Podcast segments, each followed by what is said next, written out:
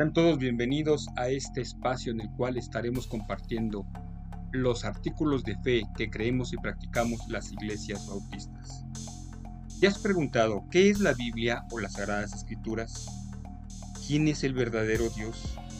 ¿Qué nos dice la Biblia acerca de la caída del hombre? ¿Qué nos dice la Escritura acerca de Cristo el único Salvador? Ahora, ¿la salvación es por gracia? ¿Qué nos dice la Biblia sobre la regeneración, el arrepentimiento y la fe? La justificación. ¿Cuál es el propósito de la gracia divina? ¿Qué acerca de la santificación? ¿Qué acerca de la perseverancia y seguridad de los redimidos? ¿Qué es una iglesia verdadera? ¿Qué dice la Biblia acerca del bautismo cristiano? ¿Qué dice la Biblia sobre la cena del Señor? ¿Cuál es la enseñanza sobre el día del Señor? ¿Qué nos dice Dios del gobierno civil? ¿Qué nos habla la Biblia acerca de la resurrección? ¿Qué más podemos aprender acerca de la segunda venida de Cristo? ¿Qué nos dicen las escrituras acerca del juicio final? ¿Qué nos dice la Biblia sobre el cielo y el infierno? Hasta aquí es la entrada y el tráiler sobre lo que es los artículos de fe de las iglesias bautistas. Será un privilegio y una bendición crecer contigo en estas transmisiones y que sean algo de bendición para tu enseñanza y para todo aquel que es buscador fiel de la palabra de Dios. Por lo pronto nos despedimos y esperamos vernos en otra ocasión. Que Dios te bendiga.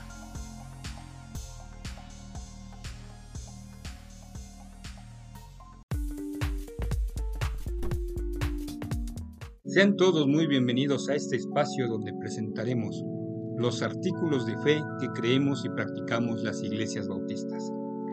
Esperamos que estas transmisiones sean de bendición y edificación a la vida de muchos estudiosos de la palabra de Dios. Esta es la transmisión número uno. ¿Qué es la Biblia o las Sagradas Escrituras? La cultura contemporánea y la Biblia. En cierta ocasión una madre le preguntó a su hijo, ¿Qué aprendiste hoy en la escuela dominical? Bueno, le dijo, leímos de cómo Moisés y las naciones de Israel cruzaron el mar rojo. ¿Y cómo lo hicieron? dijo la madre. Fue así, y le dijo su hijo. El ejército de Faraón alcanzó a Moisés y a los israelitas cerca del mar rojo. Así que los israelitas pusieron sus tanques en una rueda de defensa. Luego, toda la gente sacó sus ametralladoras y sus AK-47 y para colmo, mandaron arribar una flota de los F-16. Hicieron pedazos al faraón y a su ejército. Y sabes, finalmente, pusieron un puente de pontones y así cruzaron el mar rojo y ni se mojaron los pies.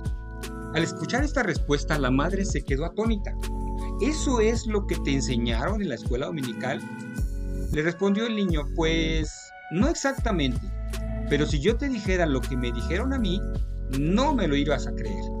Sabes, la Biblia nos dice en Juan 6:63, el Espíritu es el que da vida, la carne para nada aprovecha.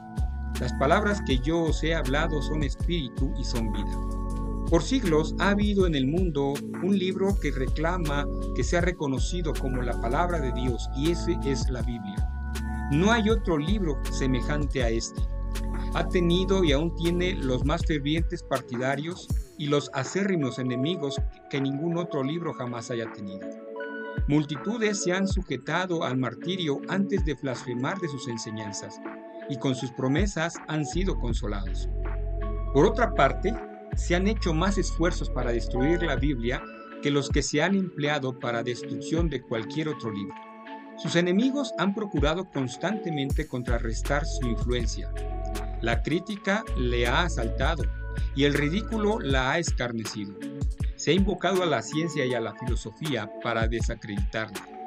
Para envilecerle, se ha pedido algún dato a la astronomía en sus descubrimientos y se ha recurrido a la geología en sus investigaciones para arrojar sobre ella alguna sospecha.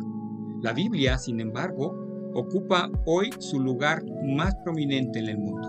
Hay ejemplares de ella en circulación más que en ningún otro tiempo. Fue escrita originalmente en hebreo y en griego, algunas porciones en anameo.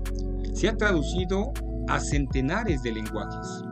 En vista de estos hechos, cualquiera que sea la opinión de los hombres, debe concederse que es un libro maravilloso en sus efectos y en su historia. Verdaderamente es un libro sobrenatural. Con respecto a su origen, se tienen diferentes opiniones. Algunos le atribuyen un origen humano. Sin embargo, dadas las evidencias tanto externas como internas, no nos queda más que reconocer que su autor es Dios. Pero preguntémonos, ¿por qué es necesaria una revelación divina? Primero, porque sin ella no puede haber el conocimiento de Dios que es esencial para rendirle un culto aceptable a Dios. Segundo, sin una revelación sería imposible fijar la norma verdadera de moral. Sabes, la ignorancia del carácter moral de Dios hace imposible la adopción de una regla propia de moralidad. Tercero, sin una revelación, el estado futuro del hombre tiene que ser una mera conjetura.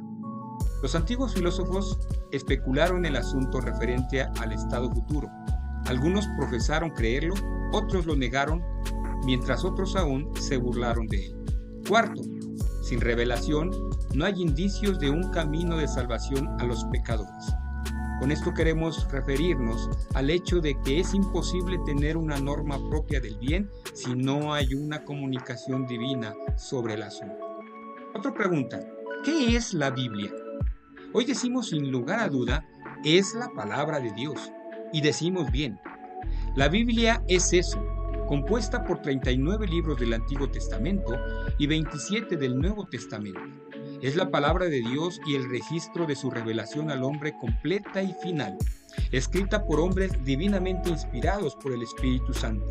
Y esto lo leemos en Salmo 19, 7 al 10, el Salmo 119, en Hebreos 4:12 y 2 de Pedro 1:21. También es el perfecto tesoro de instrucción libre de error, cuyo autor es Dios y su tema la salvación de la humanidad.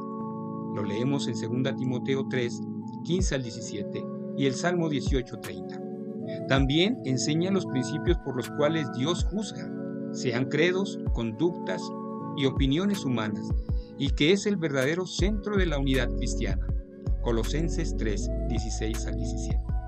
Afirmamos que Cristo es la norma de todo entendimiento e interpretación de las escrituras. Lo leemos en Lucas 4:21, Juan 1, 17 y 18 y 1 de Juan 1 del 1 al 4. Todo lo que Dios quiere que sepamos está ahí. No necesitamos más. Por eso decimos que la Biblia es nuestra norma de fe y conducta. La Biblia tiene algunas características como palabra viva que el apóstol Pedro nos enseña. Es irrefutable. Mateo 22, 29 nos dice, entonces, respondiendo Jesús les dijo, erráis ignorando las escrituras y el poder de Dios. Primera de Pedro 1.22 nos dice, habiendo purificado vuestras almas por la obediencia a la verdad. Las instrucciones que nos da la palabra de Dios no son para cuestionarse, sino para obedecerse. Cuando tú tratas de refutar la palabra de Dios, más bien ella te juzga a ti, pero cuando te sometes a ella, te purifica. La palabra de Dios tiene un efecto purificador sobre tu vida y costumbres.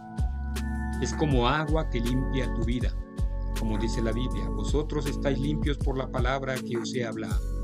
También es incorruptible, Primera de Pedro 1.23 dice, siendo renacidos no de simiente corruptible, sino de incorruptible. No puede ser corrompida ni corrompe a nadie. Hombres le dan un sentido que no tiene, pero esto no quiere decir que la Biblia puede ser corrompida, sino que la mente torcida del hombre sin Dios, guiada por Satanás, le engaña para que no descubra ni vea los propósitos de Dios. Las cosas del espíritu se han de discernir espiritualmente.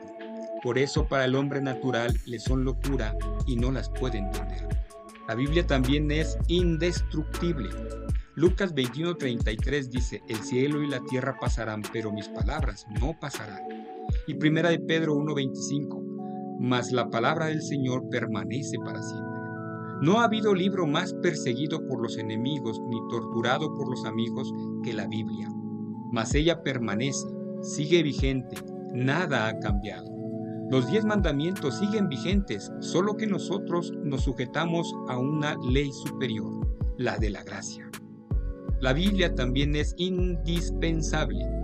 Primera de Pedro 2.2 nos dice, desead como niños recién nacidos la leche espiritual.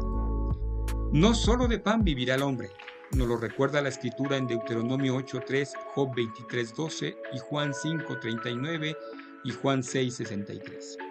La palabra de Dios es indispensable para nuestro desarrollo y crecimiento espiritual. La necesitamos con avidez. El Salmo 119, 103 dice, cuán dulces son a mi paladar tus palabras, más que la miel a mi boca. Por eso nosotros creemos que la Biblia, la santa palabra de Dios, fue escrita por hombres divinamente inspirados. Es la revelación que Dios hace de sí mismo. Es la palabra de Dios. Es un perfecto tesoro de instrucción divina. El autor es Dios y su fin la salvación. Es nuestra norma de fe y conducta.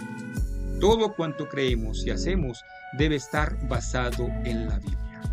Hoy quiero también compartir contigo siete pasos para tener una experiencia con la palabra de Dios, los cuales fueron tomados del libro reconocido mi experiencia con Dios. Número uno, ante todo, procure una relación con Dios. Número dos, sintonice su corazón para oír la voz de Dios. Número tres, viva la palabra a través de la experiencia personal. Número cuatro, rinda ante Él los derechos que usted tiene. Número cinco, conozca la voluntad de Dios conociendo el corazón de Dios. Número seis, obedezca, obedezca, continúe obedeciendo. Y número 7. Permita que de la adoración fluya el testimonio. Con esto terminamos nuestra transmisión número 1 sobre los artículos de fe que creemos y practicamos las iglesias bautistas.